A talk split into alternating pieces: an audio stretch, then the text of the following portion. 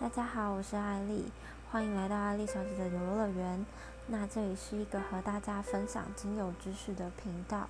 如果你也对精油有兴趣的话，欢迎到 FB 搜寻艾丽小姐的游乐园。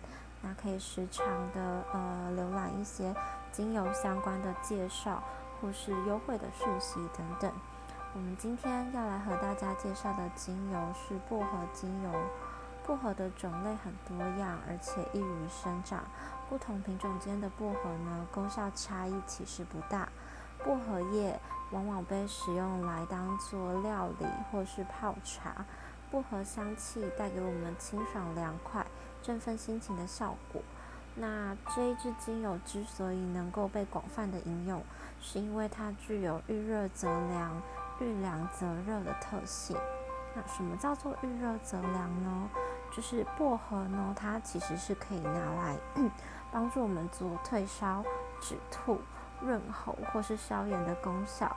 当身体有一些比较热的反应的时候，我们就可以利用薄荷来做一些降温的动作。那遇凉则热，指的是说，如果我们身体有一些消胀气或是肌肉酸痛紧绷的状况的话，嗯，也可以利用薄荷精油。来做舒缓。那大家知道，一滴薄荷精油就需要零点五公斤的薄荷叶萃取而成。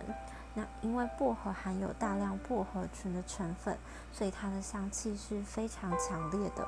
那功效也会跟着很显著。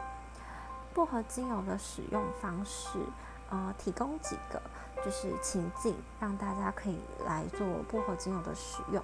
第一个是，当你旅行的时候，你可能是在摇晃的车厢之内，或是长途的飞机上，那待久了之后呢，其实会有一点不舒服的感觉。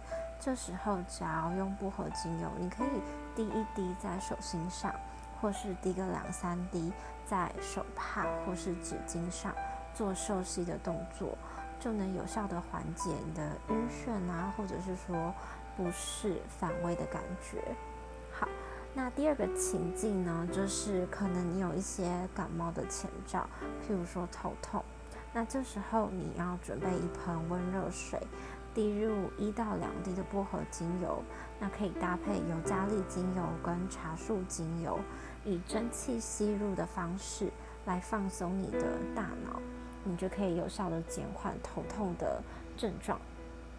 啊好，再来是嗯牙痛，或是你喉咙痛，你如果有牙痛或是喉咙痛的困扰的话，可以利用薄荷精油滴入一杯温水中，那可以另外再搭配一滴薰衣草的精油做漱口的动作，就是你只要把精油滴进去水里面，然后漱口再吐出来，不要吞服，那就可以改善牙痛或是喉咙发炎的症状。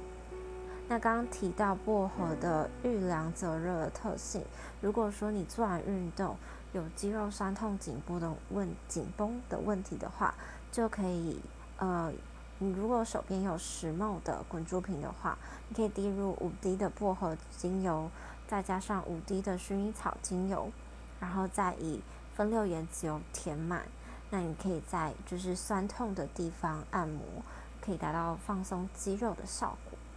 那以上呢，就是我们今天对薄荷精油的一些简单的介绍。那如果你对我们的频道有兴趣的话，欢迎订阅追踪我们的频道，谢谢。